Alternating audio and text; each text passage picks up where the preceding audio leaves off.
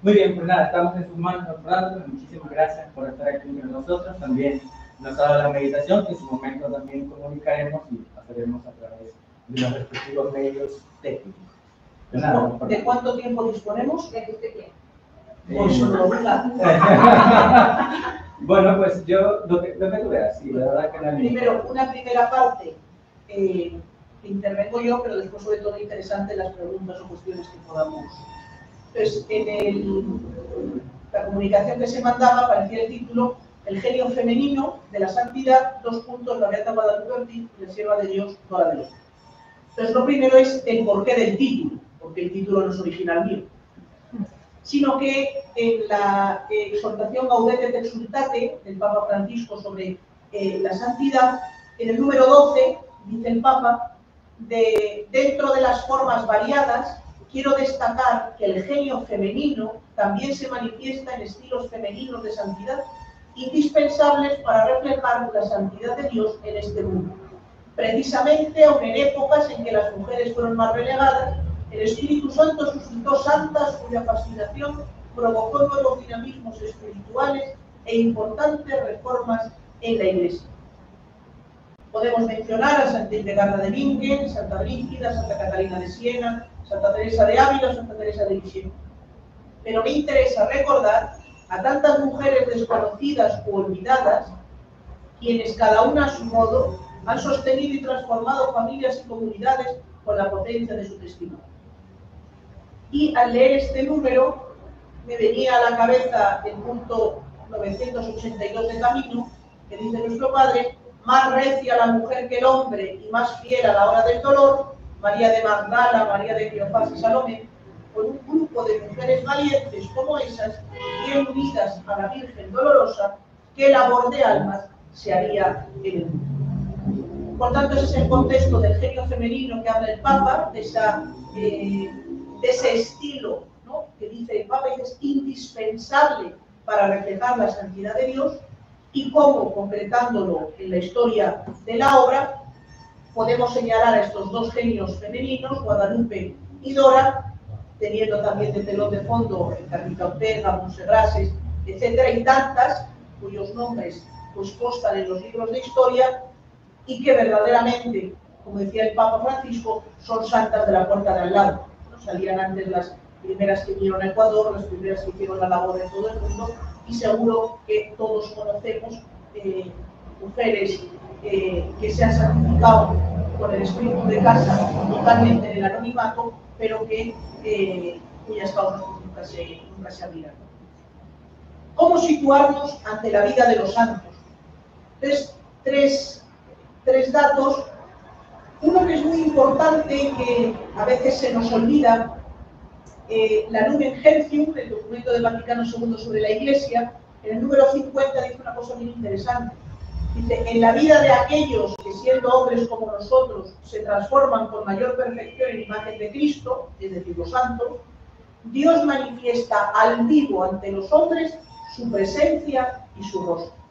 Es decir, que los santos son podríamos decir, eh, elementos que Dios utiliza para su manifestación, para su revelación. Es decir, que Dios también se revela a través de la vida de los santos. No solo a través de la escritura y la tradición, que es obvio, sino también a través de la vida de los santos. Y esto digo que es importante porque a veces se nos olvida, nos quedamos con cuatro datos biográficos o con cuatro datos devocionales y se nos olvida que en los santos descubrimos el rostro de Dios. Un rostro que no es total, o sea, ni siquiera uniendo a todos los santos de todos los tiempos alcanzaríamos una imagen total del misterio de Dios, pero sí que una parte, como veremos después, que dice el Papa. Por tanto, los santos como lugar de revelación de Dios, en la Lumen Gentium, en la Gaudete de Exultate, el Papa Francisco recuerda que cada santo es una misión es un proyecto del Padre para reflejar y encarnar en un momento determinado de la historia un aspecto del Evangelio. Los santos como misión de Dios. Y dice aquí el Papa una cosa muy interesante que dice, para reflejar y encarnar en un momento determinado de la historia. O sea, los santos no son meteoritos que caen en medio del mundo, sino que están en un contexto histórico. Por tanto, la imitación de los santos no es en esa cuestión histórica, ¿no? en los siglos siglo XIII, XIV, unas herejías de espiritualistas que imitaban, o sea, el deseo de imitar a Jesucristo, pero para eso se dejaban el pelo largo, se vestían con una túnica blanca, con una imitación puramente exterior, pensando que en, el, en la imitación exterior de, las cosas podrían eh, alcanzar esa imitación de, de Cristo. Entonces, eh, el Papa lo que nos recuerda es que los santos están inscritos en la historia. Por tanto, para conocer a un santo es bueno que conozcamos el contexto histórico y que nos demos cuenta de eh, dónde vive ese santo, qué es lo que le ha influido, porque eh, no podemos pensar que los santos están fuera del mundo, sino que veremos después, en el contexto de Guadalupe y de Dora, el contexto de la guerra civil, de la Segunda Guerra Mundial, del Concilio Vaticano II, etcétera, viven, viven ahí. Y en tercer lugar, eh, el prefacio de los santos, eh, de la liturgia, que nos dice que los santos nos ofrecen un testimonio de vida, nos cuidan con su intercesión y nos hacen participar de su destino. Tú nos ofreces el ejemplo de su vida, la ayuda de su intercesión y la participación en su destino para que animados por tan abundantes testigos, cumplamos sin desfallecer la carrera que nos corresponde y alcancemos con ellos la corona de gloria de los demás. Es decir, que los santos también nos impulsan en nuestro camino concreto de santidad, con ese deseo de llegar un día a donde ellos ya están. Y veremos después el acudir a su, a su intercesión. Una breve presentación biográfica de, Guadalupe y Dora, por si acaso no, te, no tenemos. Eh, nacen casi en simultáneo, Dora nace en 1914, Guadalupe en 1916, Dora muere en el, 2000, en el 2004, Guadalupe en el año 75. Son dos vidas eh, aparentemente eh, opuestas. Guadalupe nace en una familia eh, de clase media alta, acude a la universidad, cosa que en aquella época era totalmente eh, extraño, de hecho ella es de las, primeras eh, licenciadas en, química. Eh, hay un acontecimiento en su vida que marcará, que es la muerte de su padre, en el contexto de la guerra civil española, en un contexto también de persecución, de persecución religiosa. en el año 44 conoce a, a San José María, el año 44 están las dos marcadas, Guadalupe y Dora, porque va a ser el año del conocimiento de San José María. Las dos se van a encontrar el mismo año con él.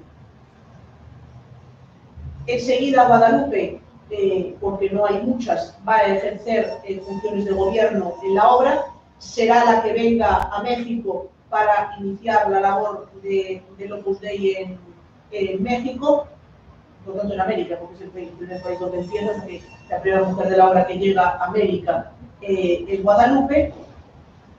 San José María, seis años después, la va a mandar volver a Roma para el gobierno central de la obra, pero volverá ya con una afección del corazón, con una picadura que sufre eh, en, México. Roma la sienta mal, la temperatura, etcétera, tiene que volver a, Madrid y muere en 1975 en, en la clínica de Pamplona iniciará el proceso de canonización en los años 2000 y será beatificada en, en Madrid en el año 2018. No sé si algunas de las presentes estuvieron, pero allí, eh, eh, allí estuvimos. ¿no?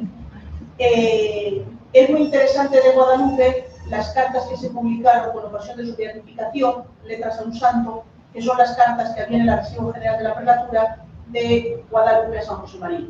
Entonces son muy bonitas porque eh, manifiestan la lucha ordinaria y cotidiana de una santa, de una beata, eh, pero que te sientes muy reflejado.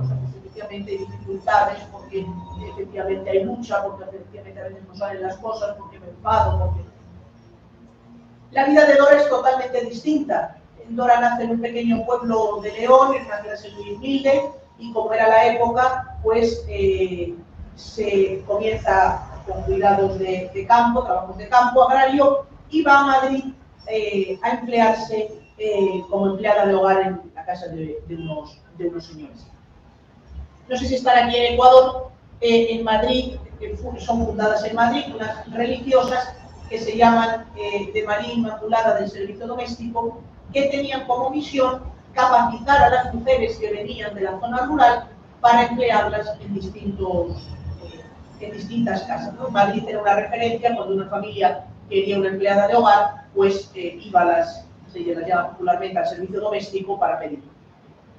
Cuando surge el Colegio Mayor Moncloa, eh, comienzan las primeras numerarias a atender la administración de aquella casa, se ve eh, que aquello no, no, es bueno porque se las priva ellas del ejercicio de su, de su, trabajo para la extensión de la labor, etc. Y San José María acude a ese monjas del servicio doméstico para pedir a alguna chica que pudiera, que pudiera trabajar. Algo de conocimiento debía de tener la, la superiora de San José María, o eh, bueno, pues le dice que efectivamente que la mejor ¿no? es Salvadora del Hoyo y que le pone en contacto, etc. Salvadora no le importa, comienza la, labor en el trabajo doméstico en aquella administración y eh, cuando termina ese, año 44, cuando termina ese curso, pues eh, los, residentes se van, las residencias se cierran y entonces le preguntan si estaría dispuesta a volver el año siguiente. Entonces Nora dice que sí, pero con una condición, que en Madrid eh, que, desde luego si es en Bilbao, del norte de España, ni muerta. Se va a su casa, al pueblo, en verano, y recibe una carta de Lisa, que es la directora de, ellas, eh, diciéndole, proponiéndole ir a Bilbao porque van a abrir una residencia. Dora, que era bastante cabezona, eh, dice que ni habla ni su padre es el que le dice, tú has dicho, tú has tu palabra de que ibas a volver y tú vuelves. Entonces, hay un vídeo muy bonito y un documental, está en, la web eh, sobre Dora, en la que ella cuenta, porque es una grabación de ella, de voz, ¿no? de si no hubiera sido por mi padre, ¿no? yo le debo la vocación a mi padre, que fue el que me, el que me para ir. Va a, Bilbao y ahí es donde tiene lugar la, eh, su petición de admisión a la obra en el año 46 como numerario auxiliar. Es la primera numerario auxiliar, cuyo, cuyo trabajo profesional es la atención doméstica de los centros eh, de los Day, es muy divertido porque eh, se lo proponen a, dos de aquellas empleadas de esa residencia, se llamaban dos. Una llevaba más tiempo trabajando en Moncloa, Dora era, era, más joven en, ese trabajo, pero Dora, en cuanto se lo proponen, firme inmediatamente, pide una carta a San José María pidiendo la admisión, la otra se retrasa dos días y cuando le dicen que se ha adelantado Dora y que Dora es la primera, se enfada entonces Dora dice con mucha, con mucha gracia que se fastidie y que hubiera sido más rápida. Porque efectivamente eh, se trasladará a Roma ese mismo año 46 para atender eh, con San José María eh, la atención doméstica de, lo que luego sería la, sede central. Va a vivir en Roma ya toda su vida, primero en Vilatevere, la sede central de la obra, y en el año 74, cuando se construye Cava Bianca, que de la Legislatura, San José María le pide que ponga en marcha la administración aquel centro, llama Alvarosa, y ahí es donde, donde morirá. Ella siempre había dicho que le horrorizaba llegar a los 90 años. Ella no quería cumplir los 90 años y le horrorizaba. Murió unas horas antes de cumplir los 90 años. Ella había cumplido 90 el 11 de enero de 2004 y murió la madrugada del 10 de enero de 2004. Eh, cuando ella va a Roma con otras, otras dos, una, eh, una, de ellas todavía vive, eh, Rosalía López, que fue la que se encargó de la administración del Centro del Padre toda, toda su vida. cuando ya estaba Dora, pues al final, el último día fue Rosalía a despedirse y por lo visto le dijo al oído, ¿no? Te has salido con la tuya porque no vas a cumplir los 90.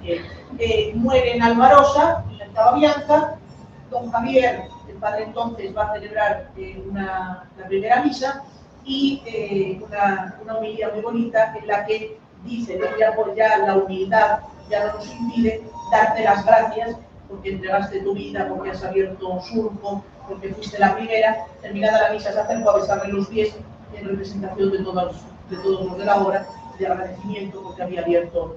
Y de hecho, pidió que fuera enterrada en la cripta, donde está enterrado eh, don Álvaro, ahora está enterrado también don Javier, pues en, una en un lateral que estuviera también enterrada ella, como signo de que en la obra hay una única vocación y que tiene la misma dignidad el obispo prelado Álvaro del Portillo que una empleada de hogar que era eh, Se abrió la causa en el 2012 de canonización, en el 2016 se clausuró en, en Roma y este año en Madrid se hizo un rogatorial de, fama sobre Dora y se entregaron los, papeles a la congregación de los santos para que lo ¿Qué es un rogatorial? Perdón la introducción. Los que no conocemos, porque de verdad Un rogatorial es eh, que Roma pide que se estudie pues, a lo mejor una virtud o un dato particular, en este caso era la fama de santidad, entonces se mandó a Madrid que eh, el Tribunal de Madrid eh, investigara sobre la fama de santidad. Entonces se hace en un plazo, en un plazo corto eh, se, investiga con testigos, etcétera, para que conste que efectivamente hay una devoción en el, en el pueblo de Dios. No lo hace el, Tribunal de Roma en este caso, sino que lo manda a otros para que lo, que investiguen. Y tercer punto, que es el grueso, lo titulado Guadalupe y Dora, dos puntos luminarias para las mujeres de los A veces, ahora en, estos, en este tiempo, con toda la la situación de los estatutos, la cuestión jurídica, etcétera, puede dar la sensación que el Opus Dei pues, es una cuestión de, eh, estructura jurídica, eh, de cuestión de cánones, de, eh, de, cosas que hacer, de actividades, ¿no? a veces se identifica el Opus Dei con las universidades o con los centros o con las labores, etcétera, pero el Opus Dei sobre todo es la vida de sus personas. Cuando con la última reforma de la curia romana se decía se dice que eh, el prelado de Opus Dei tiene que informar anualmente a la Santa Sede de las actividades de la prelatura, pero es muy difícil. Las actividades de la prelatura son tanto las universidades, los colegios, como la labor que eh, cada uno hace, cada uno hace en su ambiente. Por tanto, eh, el que cada una hayáis venido de la mano de otra, lo que hacéis en vuestros lugares de trabajo, lo que hacéis con otras amigas, eso está en labor de Opus Dei, como la Universidad de Navarra, o la Universidad de la Santa Cruz en Roma, o las universidades que hay aquí en, América. Y eso es importante porque eh, si no nos perdemos en cuestiones jurídicas, etc., lo importante es lo que, eh, lo, que hace, lo que hace cada uno.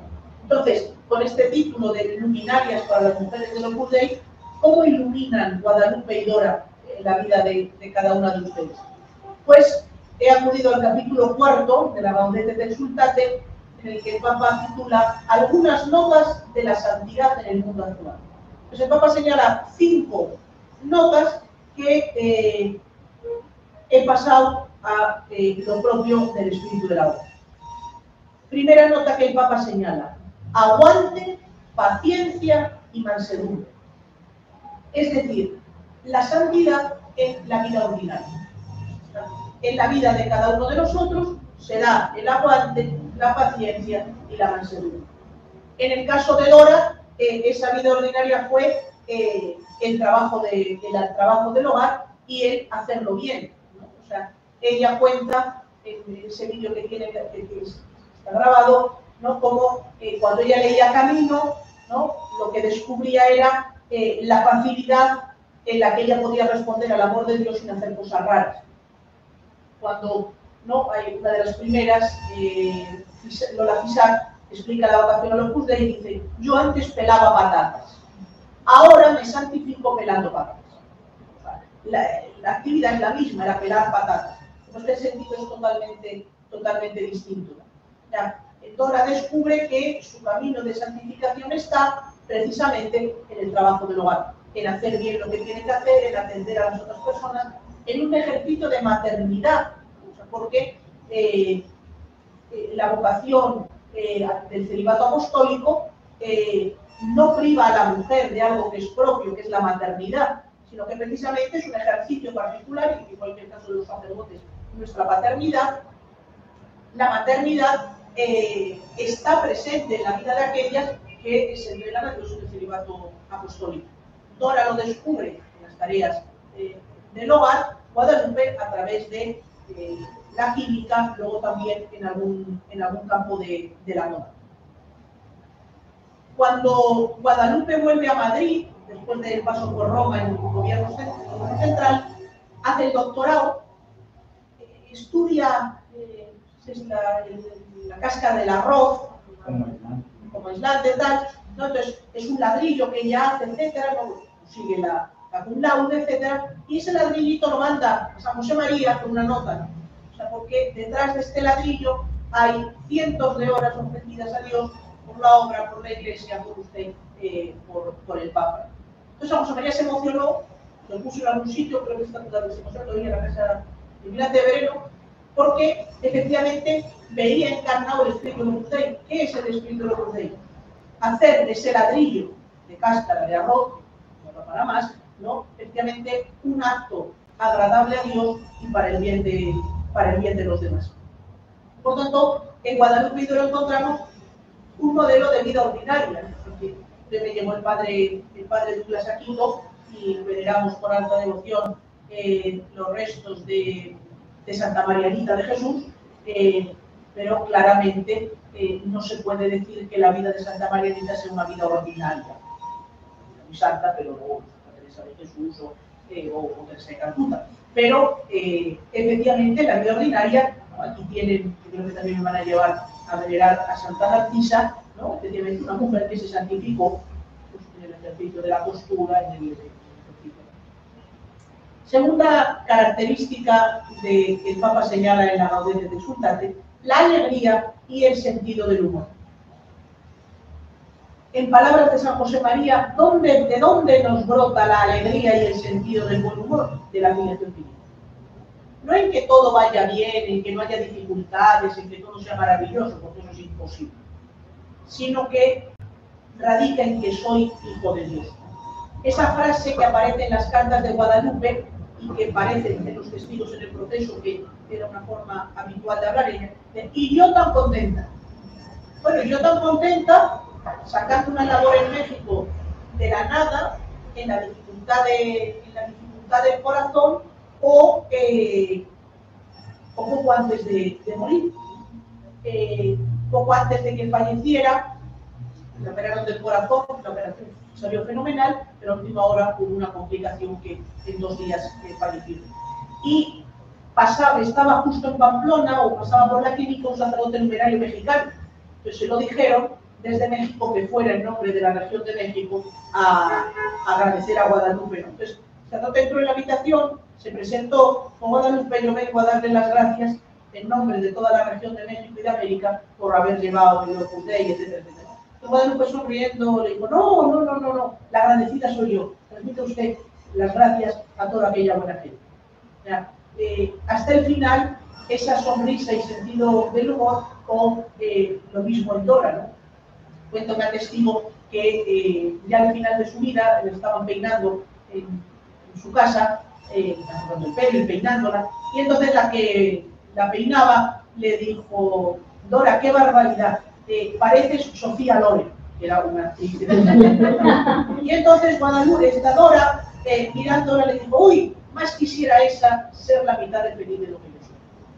O sea, porque efectivamente eh, eh, lo dirá en muchísimas eh, ocasiones, o sea, como su vida había cambiado el encuentro con San José María, con la vocación a la obra, y efectivamente parece que los testigos en el proceso, eh, las que convivieron con ella, dicen o sea, que mantuvo eh, la alegría y el sentido del humor hasta el final, y haciendo bromas a una y a otra, pasando por encima a veces de circunstancias o, o lo que fuera. Tercera característica, audacia y fervor. Lo vinculaba esto con el apostolado. Eh, en el caso de Guadalupe es claro, o sea, deja todo para, para ir a México, eh, los inicios en, México no, no, fueron fáciles. La foto que se eligió para la portada de los folletos de, de la ceremonia de la beatificación es Guadalupe sentada en una maleta, muy divertida, tal, pero, pero esa foto es que cuando ellas llegan a la primera casa, residencia, que ya les había alquilado, que no había nada. Pusieron las maletas, se sentaron y dijeron, ¿y ahora qué? Porque efectivamente, o sea, fíjense ustedes de este sitio, o sea, que les han pedido y tal y cual, o sea, que allí llegaron a un sitio como este, pusieron las maletas eh, y se sentaron, ¿no? Con toda aquella eh, finca de, ¿cómo se llama? De, el Montefalco, ¿no? Que aquello eh, pues era un nido, un nido de todo y ahora es una maravilla, ¿no? O sea, porque eh, o sea, la fe y el, y el hablar con unas y con otras, eh, y Dora lo mismo, ¿no? O sea, es verdad que su labor como eh, la administración era mucho más, mucho más escondida, pero la relación con su familia, con unas y con otras, eh, atestigua también, ¿no? Contaba un sacerdote que fue director nuestro, en paz descanse, de una auxiliar en una ciudad del norte de España, muy universitaria, con mucha gente, cómo había eh, conseguido tener un círculo de cooperadoras para todas las que regentaban los hoteles de. Se juntaban como 40. Iba muy bien. Al cabo de los años, esta auxiliar la trasladan a una ciudad mucho más pequeña en el centro de España. Pasan unos años y el cura pasa por esa ciudad, coincide en el centro de ella, eh, la reconoce y, le, y entonces le cuenta a ella y dice, pues tengo ya un círculo con todas las empleadas de hogar de la finca donde, donde viví. Qué barbaridad. Bueno, yo cuando vine, lo primero que hice fue ver cuándo se quedaban solas.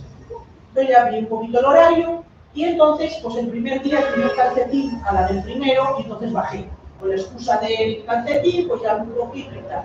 Al día siguiente, atiré un poquito más para que se en la puerta del segundo. Bajé y ya. Y entonces le dije una con gracia. Dice, ya las del piso de arriba, ¿qué hacían? Dice, lanzaba usted un calcetín para arriba. Dice, no. Me subí a su planta, hacía que me equivocaba, metía la llave en la cerradura, me había, ¡ay, perdón, qué despiste! Entonces ya, bueno, hice un círculo para todas las de la, la esta. Bueno, o sea, hasta qué punto efectivamente el fervor y la audacia nos hacen salir de nuestra esta para eh, salir a, los demás. Pues, eh, eh, me contaba también una en una peregrinación que hubo el año pasado en etcétera, como operaria joven, ¿no? Pues como pues al entrar en un polideportivo, eh, pues un grupo de niñas, pues un comentario negativo con la parroquia, con la parroquia de esta primera, y estas ni cortan ni perezosas ni importa. Pero ¿por qué hablas así de mí si no nos conocemos? Mañana nos tomamos una cerveza y nos conocemos. Pues las tres están en medios de formación eh, gracias a esta. Pero bueno, o sea, tener ¿no? ese, o sea, esa, pedir luces al Espíritu Santo para cómo llegar a más gente. O sea, que no quedándonos nunca en, las, en los inconvenientes. O sea, que miramos la vida de Guadalupe y de Dora que tuvieron que abrir surco y comenzar en tantos lugares y situaciones y no se quedaron ¿no? En, la, en, lo, en, negativo. O sea que cuando eh, eh, comienzan las primeras lavadoras, etcétera, muy caras, ¿no? Eh, pues San José María a veces en Mirateve le bajaba a la zona de administración, al office, tal, ¿no? Y entonces, pues, ¿qué tienen estas hijas que contarme, no? Pero Dora nunca hablaba, ¿no? Y entonces un día bajó San José María, ¿qué tienen estas hijas que contarme? Entonces Dora le dijo, padre, yo tengo una cosa. Yo a José María Dora dijo, nos sentémonos, que una vez que habla, vamos a escucharla como merece. Entonces se sentaron, ¿no? Entonces Guadalupe de Dora, un habló de las máquinas de, lavar, tal y cual. Entonces, eh, pero claro, son muy caras, tal, ¿no? Entonces María, si hace falta se compra, que ya veremos cómo las, eh, cómo las pagamos, eh, etcétera. ¿no? Se exploraron, contarle cómo funcionaba, cómo tal, cómo, cómo cual. Y obviamente decía, no, porque así, con ese tiempo que ahorramos, pues podemos hacer otras cosas o lo que, o lo que sea. Entonces, ese, ese afán ¿no? del apostolado de llegar a más gente. De... Cuarta nota que señala el Papa dice en comunidad. Bueno, me parece que aquí tiene que ver eh, esta relación con todo lo que tiene que ver con la vida de, con la vida de familia. Ahora, esta situación de, de estatutos, etcétera, que se habla tanto, eh, el padre recordaba en la carta, en el mensaje que mandó en la carta, eh, con ocasión de, me parece que del cambio del mundo propio, del cambio de prelatura, eh, recordar lo que es muy importante, y es que la obra ante todo es familia. es verdad que durante estos años nos hemos apoyado mucho y hemos explicado en la obra de una criatura personal, la criatura personal era... Yo no sé si la gente se ha enterado mucho de esto, ¿no? eh, o sea, con dificultad los canonistas y ya se ve que... ¿no? Entonces, ¿cómo explicar el Opus Dei? No sé, cada uno de nosotros hemos explicar el Opus Dei. El Opus Dei es familia. El Opus Dei me siento querido. El Opus Dei eh, me siento animado en mi camino de santidad. En el Opus Dei no me siento solo. Eso es lo que, yo no sé si mucha gente ha pedido la admisión a lo largo del tiempo, apoyó que éramos una relatura personal. Si alguien ama la relatura personal. Pero, eh, una familia sí. ¿no? Y por tanto, eh, el, ambiente de, el ambiente de los templos es ambiente de familia, pero ojo, ese ambiente de familia lo llevamos cada uno de nosotros a los lugares donde, donde estamos. Ese saber querer a la gente. Eh, el otro día comentaba yo con uno si algún día, desde luego me parece que sería, sería obvio, si algún día se abre la causa de canonización de don Javier y nos concedió el Señor la gracia de su beatificación, el, el, lema que se podía poner ¿no?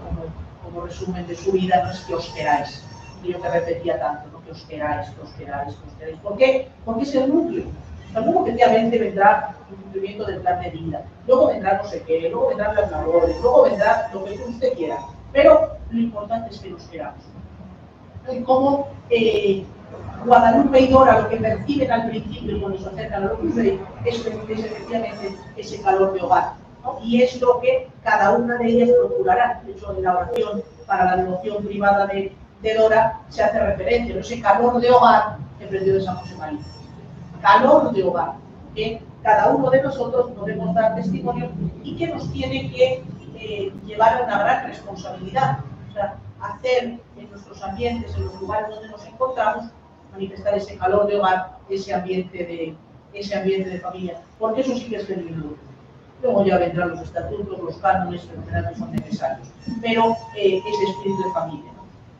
Eh, estamos en familia, va a contar, pero eh, hemos estado mi centro con los, sacerdotes, seminaristas y chavales que se están pensando en la educación sacerdotal, pues unos días en Roma y eh, pues tuvimos la suerte de eh, estar con el padre 35 minutos de tertulia, eh, como estamos aquí, lo grande, ¿no? Entonces, eh, fuimos fundamentalmente nosotros los, que, los que hablamos y entonces uno le contó, un seminarista le contó al padre, el padre, yo le quiero contar una cosa venía y es que, bueno, pues ahora estamos en Roma, hemos estado, hemos hecho la convivencia anual, los seminaristas en del norte de España, hemos, eh, el centro, etcétera, y es una maravilla porque da igual Madrid, Pamplona, Roma, que donde sea, que yo me siento como en casa.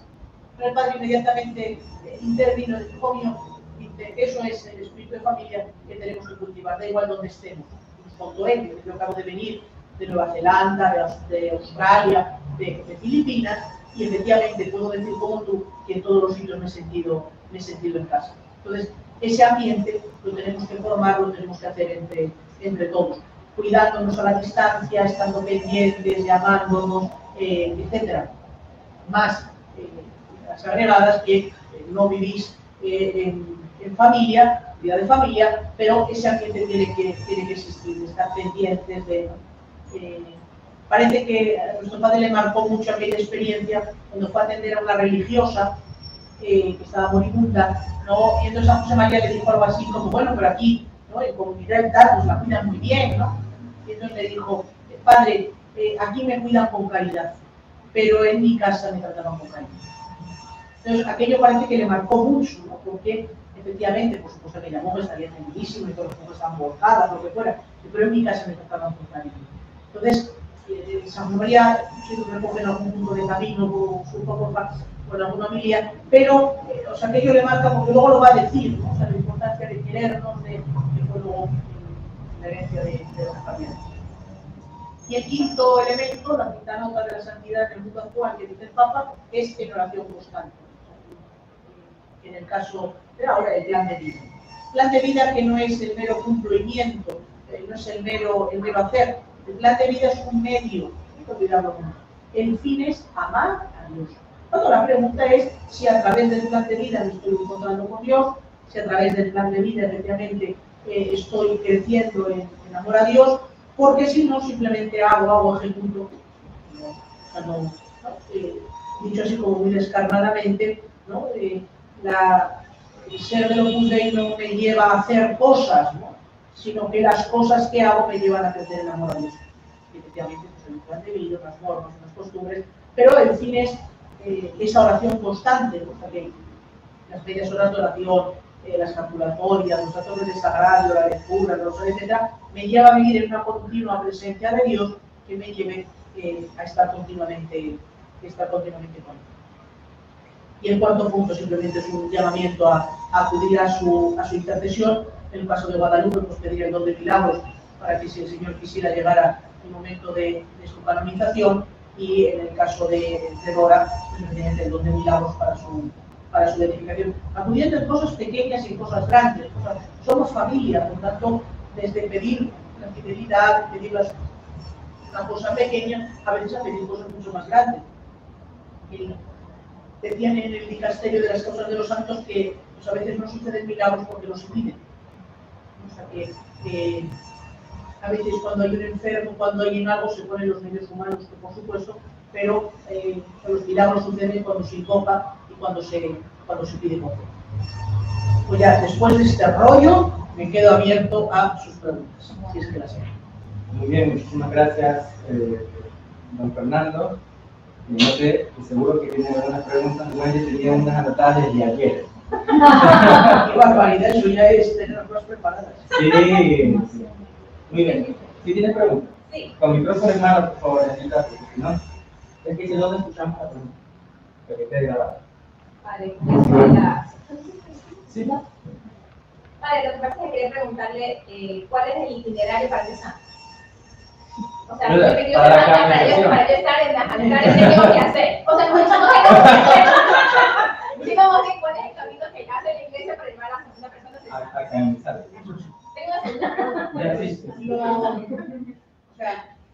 La Iglesia dice que se abra una causa de canonización de un fiel cristiano que haya muerto con fama de santidad. Entonces, la fama de santidad eh, eh, que sea, dice, eh, espontánea y no forzada. O sea, que eso lo hemos, ya lo hemos visto con la muerte de, la muerte de nuestro padre, inmediatamente empezaron a llegar a Roma eh, eh, testimonios de, de fama de santidad, o sea que eh, como veían en San José María, pues en José Escribá, eh, un, un modelo, cómo acudían a, a pedirle gracias, ¿no? Se, se recogían testimonios de, de gracias, etc. Entonces, si cinco años después, como mínimo, si la Santa Sede no existe, cinco años después de la muerte del siervo de Dios, sin que haya habido nada forzado, se ve una fama de santidad, el obispo de la diócesis donde ha fallecido el siervo de Dios puede comenzar el proceso de, de beatificación. Pero no empieza siendo siervo de Dios. O sea, ese es el primer, el primer pasito. Una vez que se comienza el proceso, se le da el título de siervo de Dios. O sea que eh, se abre el proceso y eh, una vez que comienza con la sesión de apertura, desde ese momento, eh, pues eh, Dora del Hoyo, cuando se abrió su causa, comenzó a ser la sierva de Dios, Dora del Hoyo. Pero no es un título eh, significativo, simplemente se indica que ha comenzado su causa, pero la Iglesia no se ha pronunciado absolutamente en nada, simplemente que comienza. Comienza el proceso con la recogida de testimonios y de escritos de su vida, de sus virtudes y de su fama de santidad. De manera que durante un tiempo más o menos largo, dependiendo de las circunstancias, van pasando testigos por ese eh, tribunal eh, que se establece para hablar de su vida, de sus virtudes y de su fama de, de santidad. Mientras tanto, efectivamente, los que han postulado la causa de beatificación, pues han editado estampas o folletos o, o dan a conocer la figura del siervo de Dios para que efectivamente la gente se encomiende. Muchas veces, eh, de hecho, para empezar el proceso tiene que ser así, eh, la devoción ha sido espontánea, la gente se ha acercado al cementerio donde, donde está enterrado para, eh, para rezar, aquí en América seguro pues, se ponen velas, se, se invoca, etc. ¿no? Y corre la voz, efectivamente, de, de invocar a, esa persona. Cuando en la diócesis se ha recogido todo ese, todos esos testimonios, que suman varias cajas y varios miles de folios, todo eso se cierra y se manda a Roma, para que en Roma se elabore lo que se llama la posición, que es un libro donde se recoge toda esa información de vida, virtudes y fama de santidad, para que el dicasterio de las tomas de los santos lo estudie. Y vea si efectivamente ese siervo de Dios ha ejercido en grado heroico las virtudes y después de tres exámenes de los teólogos, eh, de los historiadores, de los teólogos, de los obispos y cardenales y por último del Papa, si hay una respuesta afirmativa de que se ha vivido en grado heroico las virtudes, de que hay una fama de santidad, se procede a lo que se llama el decreto de virtudes heroicas, a declarar que el siervo de Dios ha vivido en grado heroico las virtudes y recibe el título de venerable, venerable siervo de Dios. Ah, entonces por ahí no se, no se un milagro para declarar venerable. No, no. La declarar venerable simplemente es un estudio de las actas. Y el cambio de venerable a beato, efectivamente, es el milagro.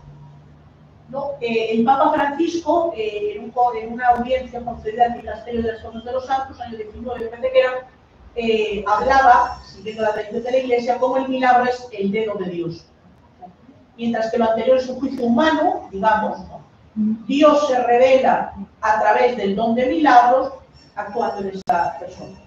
Se procede después del primer milagro a la beatificación, que es un culto local, a las diócesis correspondientes al siervo de Dios o a la familia religiosa, etc., la Beata Guadalupe, a la prelatura, y si se verifica un segundo milagro después de la beatificación, se procede a la canonización, con la verificación de un segundo milagro. En el caso de martirio es distinto, los mártires solo ha habido un martirio para que se proceda a la beatificación, sin milagro, y para la canonización de los mártires sí hace falta un, milagro. Porque efectivamente eh, la verificación de milagros como ese dedo de Dios que, que señala la, la, la intervención, digamos, eh, divina. Ahí siempre hay, bueno, hay excepciones, en el caso más reciente, San Juan Pablo II y la hermana Lucia de Fátima, la tercera de las videntes de Fátima, que la Santa Sede eximió del paso de los cinco años, porque la fama de santidad era tan obvia que eh, Juan Pablo II se empezó a los pocos meses de su muerte el proceso y la hermana Lucia al año siguiente de, su muerte se empezó el, proceso, pero con una dispensa de Roma de una cosa que era, que era obvia.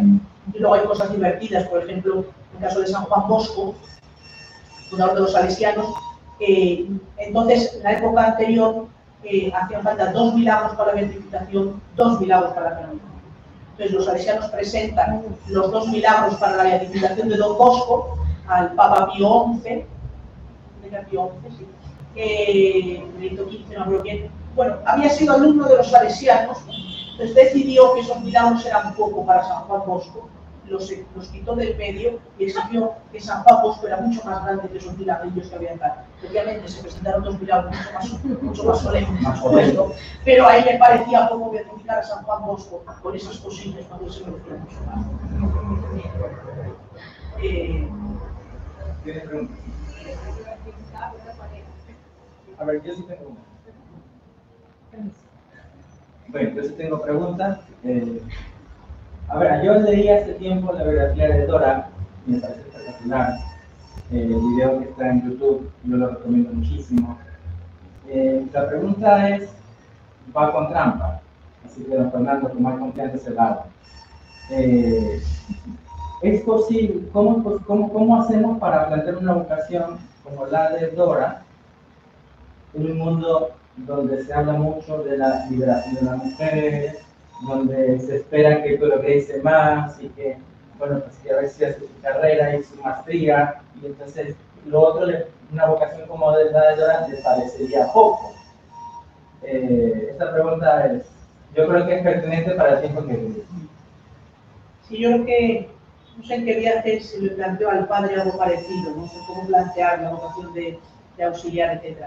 Yo creo que en la, en, en el contexto de la obra, las peor paradas ahora son las auxiliares, claramente, por tres motivos. Uno, por el que comentabas, otro porque ahora el servicio no está de moda, lo que está de moda es el poder, es el, eh, el mandar, eh, etc. Y en tercer lugar por el tema de la maternidad. O sea, yo creo que solo entiende la vocación de numeraria auxiliar una persona que sepa querer. Alguien que no sepa querer no sabe entender la vocación de auxiliar. Desde luego ninguna otra vocación, pero lo de auxiliar está claro. Porque, eh, y yo creo que hay también nosotros tenemos que hacer una, reflexión a la hora de plantear, eh, a veces se define la vocación del numerario auxiliar desde lo que hacen y no desde lo que son. O sea que, ¿Qué es una numeraria auxiliar? La que se dedica a las tareas del hogar. No, una numeraria auxiliar es una mujer que ejerce su maternidad en el servicio a través de las tareas del hogar. Es distinto, porque no podemos definirnos por lo que hacemos, sino por lo que somos. Una numeraria auxiliar es una madre, una numeraria auxiliar es una mujer que entrega su vida por el bien de sus hijos, unos hijos que no son eh, carnales, sino que están dentro eh, del contexto de, la realidad sobrenatural, de, vínculos más allá de la, sangre.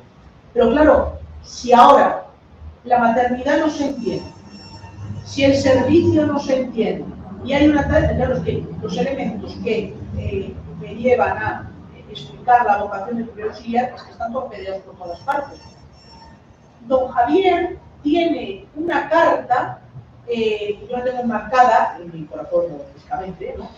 pero me parece que en el año 16, cuando se clausura, cuando empieza el proceso de Dora, las cartas mensuales que escribía, es la que dice que la vocación de auxiliar y la de sacerdote son las más, las más cercanas, porque ambas ponen de manifiesto la entrega del servicio.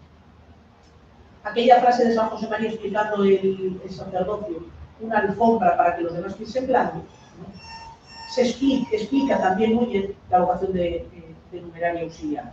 Pero claro, en una sociedad eh, donde esos elementos no se dan, es muy difícil, porque hay que volver primero a la categoría de servicio.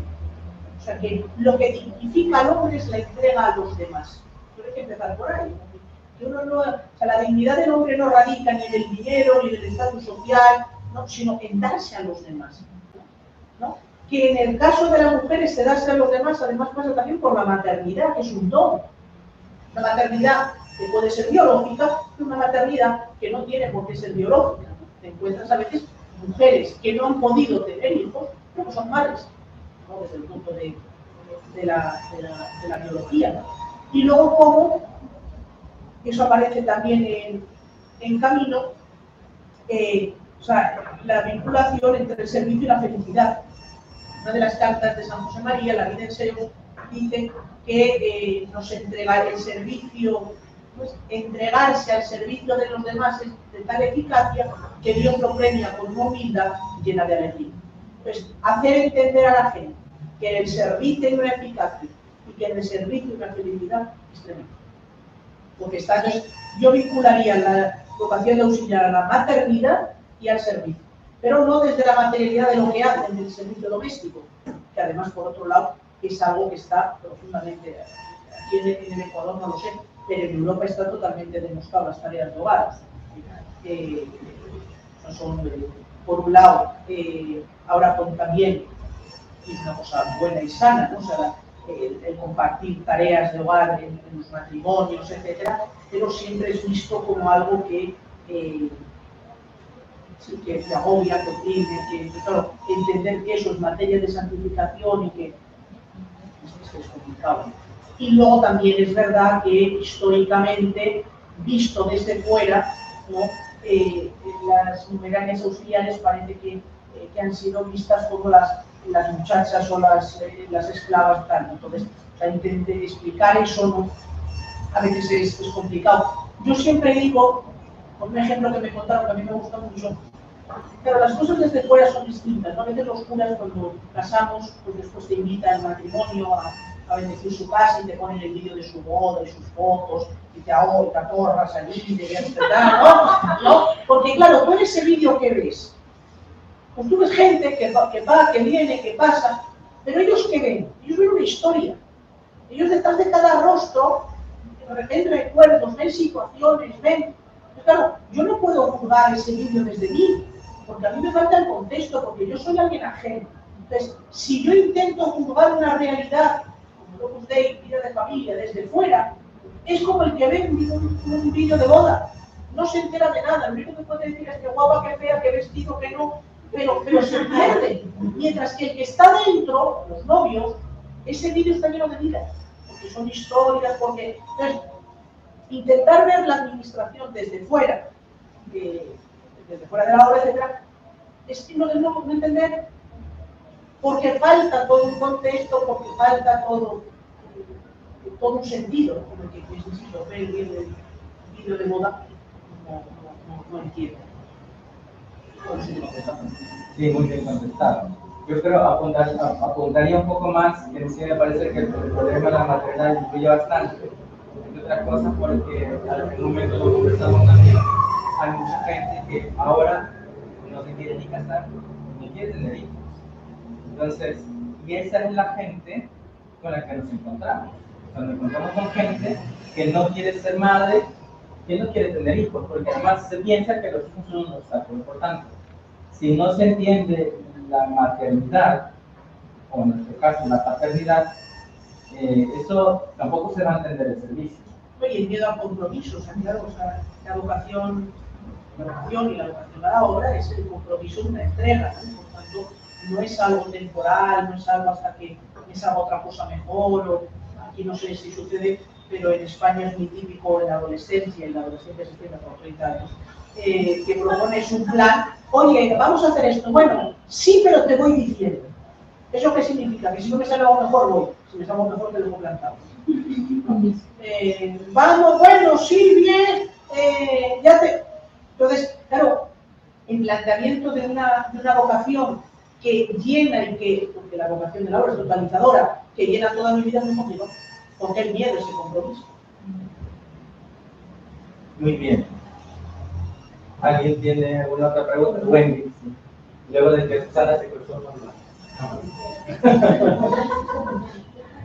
Padre, ayúdenos con una explicación, eh, un poco para que, ya que hablamos de las numerarias, ¿qué, ¿qué puede decir las numerarias de la casa? ¿Cómo puedes entender también esas vocaciones? Porque finalmente no son una vocación, digamos, dirigida directamente al servicio del hogar, pero servicio es servicio, efectivamente. Y el hecho de manejar la maternidad también, exactamente igual. Bueno, yo creo que, o sea, la, cuando elegido mi padre, elegido en enero del 17 y en mayo, junio, mayo o junio vino a Madrid, en las primeras tertulias generales y estuvimos allí. Y entonces, eh, el padre dijo una cosa que casi movió un poquito a la gente, ¿no? Eh, porque dijo que si se pudiera hablar así, ¿no? O sea, una, la vocación que explicitaba mejor el espíritu de Opus Dei era la vocación de Islas Saberos porque efectivamente en medio del mundo, sin sacar a nadie de su sitio, eh, en medio de las circunstancias donde no hacen las cosas, ahí es donde, donde se está.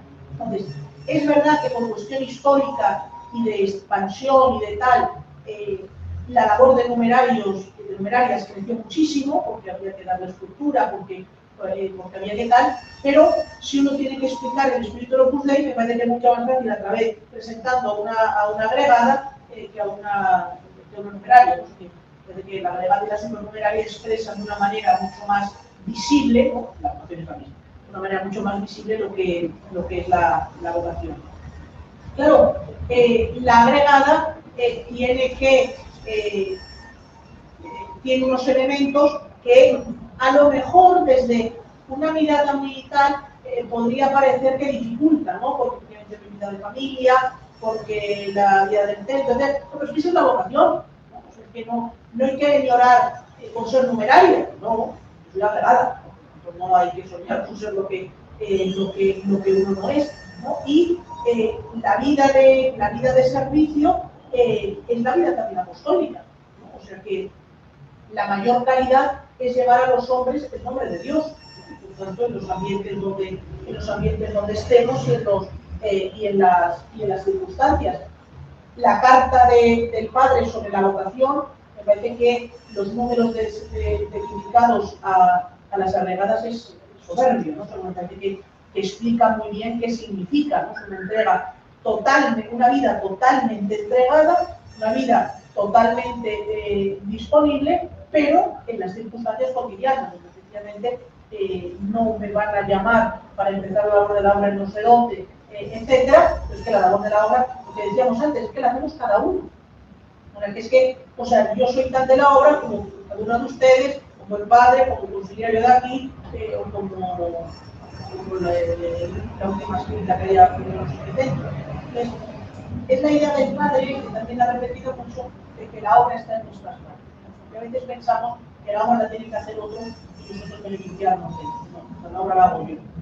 Efectivamente, eh, la obra está en mis manos y eso me puede dar un poquito de tembleque, ¿no? Porque, pero es verdad, porque efectivamente, o sea, yo saco eh, las, los que por vocación eh, somos de la obra, los que participáis, los que participáis de, de medios de formación, eso ya está siempre presente, el padre lo, lo está diciendo mucho, que los que participan de los medios de formación, sin ser jurídicamente, pero es que lo jurídico no es lo exclusivo, o sea, sin ser jurídicamente de la obra, pero viven de las, las sombras de la obra, se considera de, de ese de la obra. Y en el caso, padre, por ejemplo, de estas dos mujeres populares, Guadalupe y Dora, ¿cómo hacer para que ellas... Espérense, hasta arriba. No, se ve que el micrófono no quiere, no quiere que te hagan preguntas. Bueno, haz la pregunta. Ya, este, ¿cómo hacer que el ejemplo de estas dos mujeres puedan a nosotras, que fue las personas de casa y las no de casa, pero que participan de, de la obra apostólica, puedan tener como un, como un referente de poder vivir su vida cristiana y si le da yo la vocación, pues bienvenido sea, pero si no, como vivir bien esa vida que está en el lugar donde están, haciendo las cosas que tienen entre manos.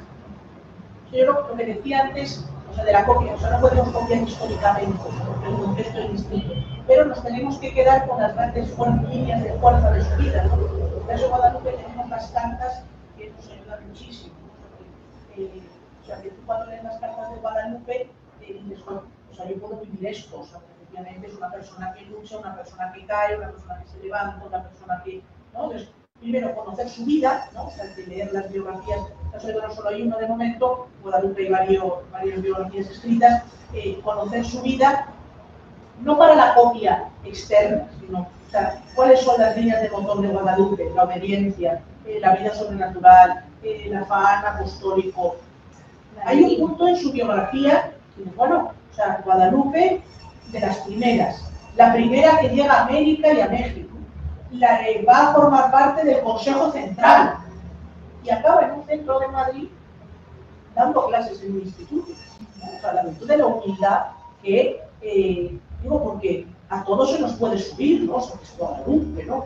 Eh, cuenta Dora que eh, estando una vez en Alvarosa, pues llegaron un grupo de niñas corriendo, ¿no? Entonces se toparon con ella, ¿no? ¿Cómo se llama usted? Y yo, Salvador, ah, no, y salen corriendo, ¿no?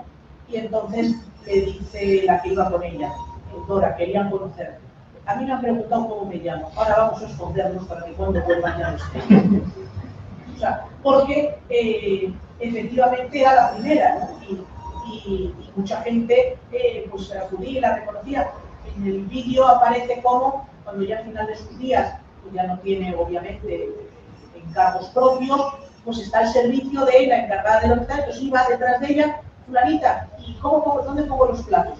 Y él sabía ella dónde tenía que poner los platos, porque había organizado esa administración, pero la mandaba era otra, ¿no? Y ahora que, y, comentaba los dos, ¿os habéis dado cuenta qué bien lo está haciendo? ¿Qué bien hace esto? Qué bien. O sea, era la primera, o sea, era la que, la que había marcado camino y la que había eh, formado a, tantas, ¿no? Entonces, es aprender eso, no la cuestión histórica o concreta, sino de la humildad, el pasar por encima de las dificultades. El... Línea sombra, don Javier decía que el Vázquez, la biografía de Vázquez de Prada de San José María, la había leído no sé cuántas veces. Yo siempre pienso, después de vivir 30 años con San José María, después de leerse esa vida más de 10 veces, pero él sacaba de la vida santa de San José María impulso para su lucha. Pues, conocer la biografía de Guadalupe y de Dora nos enseña en el momento pues es una dificultad, pues fíjate cuando cómo reaccionó, o fíjate ahora eh, lo que hizo, lo que, lo que sea, ¿no? para efectivamente que no sean personas lejanas, sino personas de andar por casa que tenemos al lado. lo de la biografía, la- las cartas, perdón, de Guadalupe, letras a un santo, recuerdo eh, que conocí, conocí las cartas, ahí se oye, como que hay que darle dos veces, lo he dejado dañado. Entonces, eh, bueno, lo de las letras a un santo, recuerdo que cuando conocí las cartas, eh, se las pasé a todo tipo de gente, sacerdotes que me dan de la obra, eh, laicos también, religiosas, algunas que conocí en, Perú una temporada, y todo el mundo quedó encantado de las cartas, porque uno, yo creo que esa debe ser la característica de una biografía o de una película de un santo, uno logra identificarse con el, el personaje, digamos, el santo correspondiente, logra identificarse con él, y uno dice, si, si él o ella pudo, pues yo también. Entonces, eh, Yo creo que eso consiguen las cartas de Guadalupe. En el año 93, octubre de 93, hubo una beatificación en Roma, ¿no? y entonces las beatificaciones, en el rito de beatificación, los cuadros de los beatos aparecen tapados hasta que el Papa pronuncia, el delegado papal, pronuncia la fórmula de beatificación y ya se descubre. Entonces es impresionante porque me parece eran como seis o siete lienzos de beatos, entonces de pronto se descubren y en el, centro, muy en centro, aparece una mujer con unos pendientacos tremendos y de peluquería y tal, ¿no? Era una máquina española, una cordobesa Victoria Díez, ¿no? Pero un artículo de prensa muy divertido, ¿no? En el que decía, en medio de tantos curas y monjas apareció una mujer sonriente, porque a veces también los modos de beatificación los tenían que cara sucios, ¿no? Sonriente, con pendientes y de peluquería. Entonces, por aquello, cuando la beatificación de, de, de, Guadalupe ¿no? se, des, descorre el, el lienzo, pues aparece efectivamente el rostro de, de una mujer eh, sin toca, sin hábitos, sin nada, eh, eh, sonriente, ¿no? Eh, y con, con, un traje de chaqueta que se ve como no sé dónde, y de pues efectivamente, eh, o sea, identificarse, ¿no? Porque es verdad que no se identifica con nosotros todos los tiempos porque no se queda en lo histórico, sino tal, pero en algunos es que es mucho más común, mucho más fácil. Muy bien, ¿alguna otra pregunta? Wendy, no podía ser de otra manera. ¿Tiene alguna pregunta? No puede ser, entonces, a ver. Ya, está. Eh, ¿Qué nos dice de don Álvaro? Queremos hablar de la, beatificación de, de la canonización de don Álvaro. Bueno, yo creo que sabemos todo lo mismo que lo que ha salido en la web, que en México, en México se ha, o sea, los milagros lo mismo, se hace una investigación diocesana y luego se manda a Roma para que, entonces, hay que ser muy cautos porque la mayor parte de, las, de los presuntos milagros que se estudian a veces no llegan, normalmente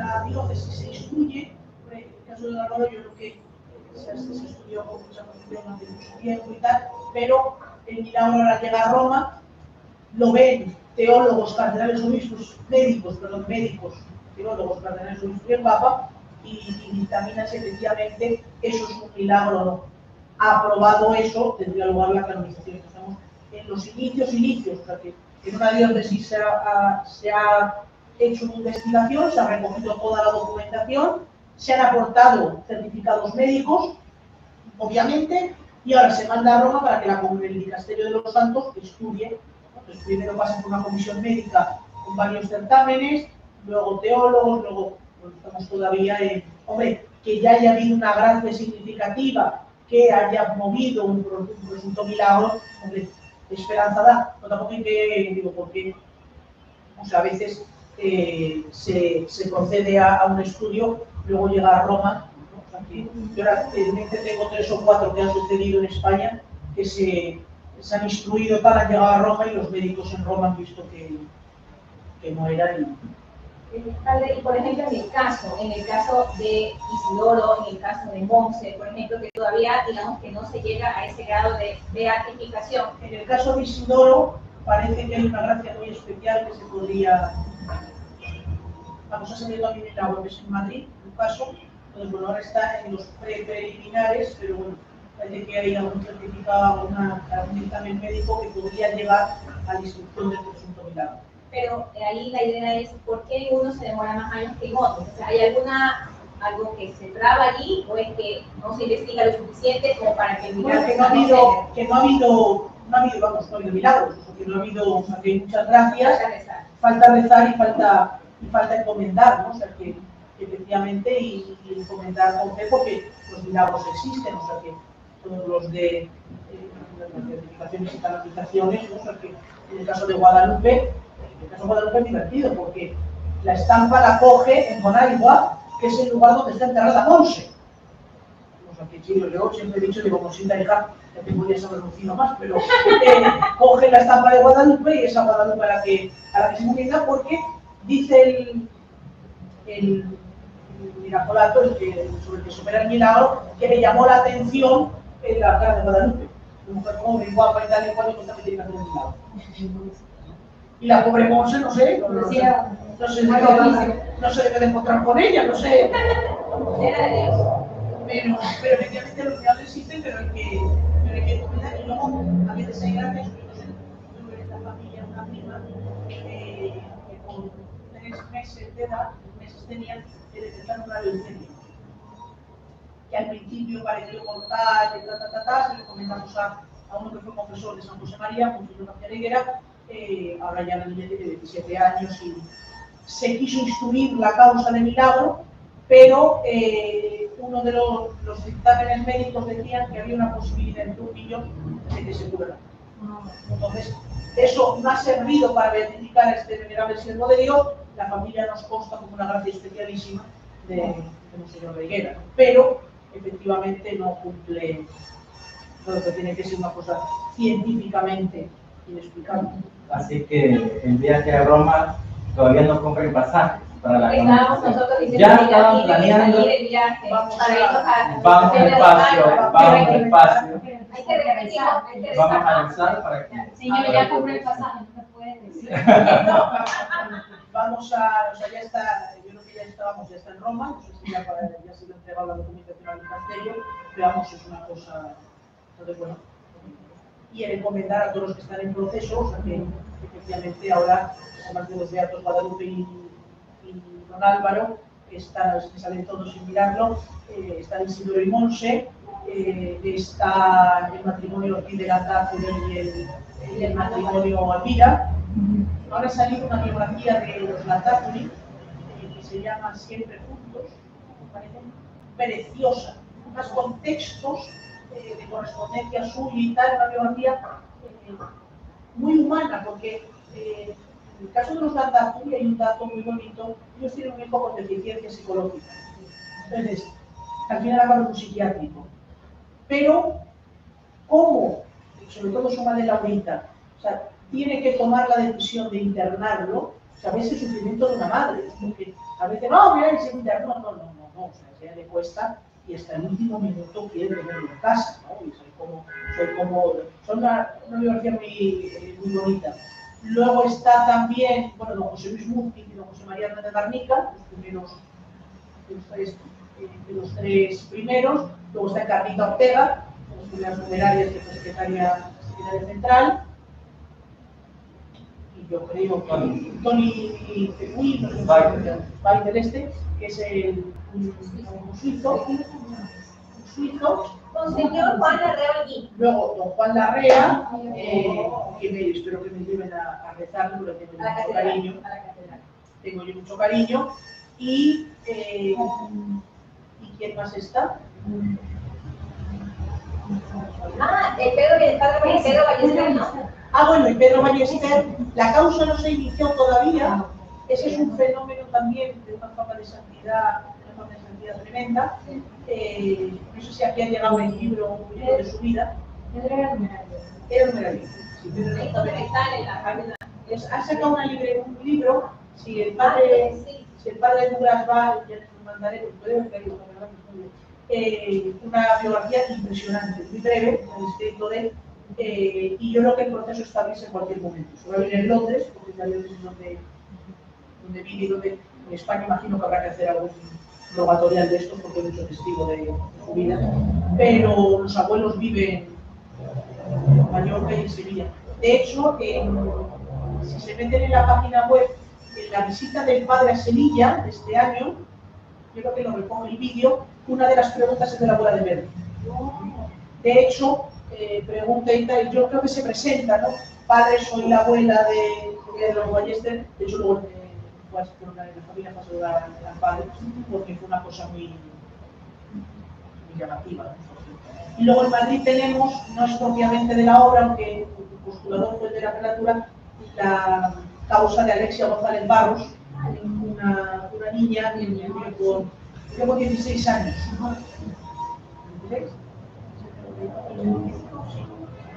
Con 14, con 14 años, con 14 años y medio, o sea, no podía, ¿no? Pero poco antes de, de morir le dijo a su padre, escribió una carta a Don Álvaro, cuando se del padre, que moría con la ilusión de poder ser de la obra y que políticamente no, podía ser y, esa también está escrita en Madrid, al terminar pues venerable, no falta, pues a veces el difundir la devoción, repartir estampas, etcétera, para animarle al Padre Nuestro para que nos ponga en la entrada de la iglesia, eh, etcétera, claro, Para el estudio, para el porque la gente, la gente coge, o sea, la gente, de hecho, la mayor parte de los que la- que se aprueban para verificaciones y candidaciones suceden en América. ¿Por qué? Porque la gente tiene. Porque efectivamente- Para Susanita, para el estudio tal, para el qué tal. Cuando me van pidiendo cosas Para el los trabajo, matrimonios, para los matrimonios, les la a los para el tal, para cual. Sí, como hombre. Para Yo me, yo me encomiendo a don Isidoro para los temas informáticos. Uy, es lo máximo. Yo Y los económicos, porque fue administrador. Estamos. Ah, ah, pero don Álvaro también Claro. los temas económicos. Don Isidoro, Isidoro fue eh, un administrador regional, entonces era la región de la Europa Integral, pero, pero sí, sí decía Isidoro eh, que cuando llegara al cielo se iba a decir dos cosas. Uno, a ver si San Nicolás tenía no barba, ¿no? porque a veces la representaba con barba o no y tenía la gran duda. ¿no? Y segundo, que le iba a coger, si tenía, le cogería de la barba a San Nicolás, ¿por qué no lo había sacado de ciertos? Muy bien, pues nada, estamos muy agradecidos, don Fernando. Ha sido una tertulia muy, muy buena. Eh, ha quedado grabada para que la puedan volver a escuchar y pues más gente lo pueda oír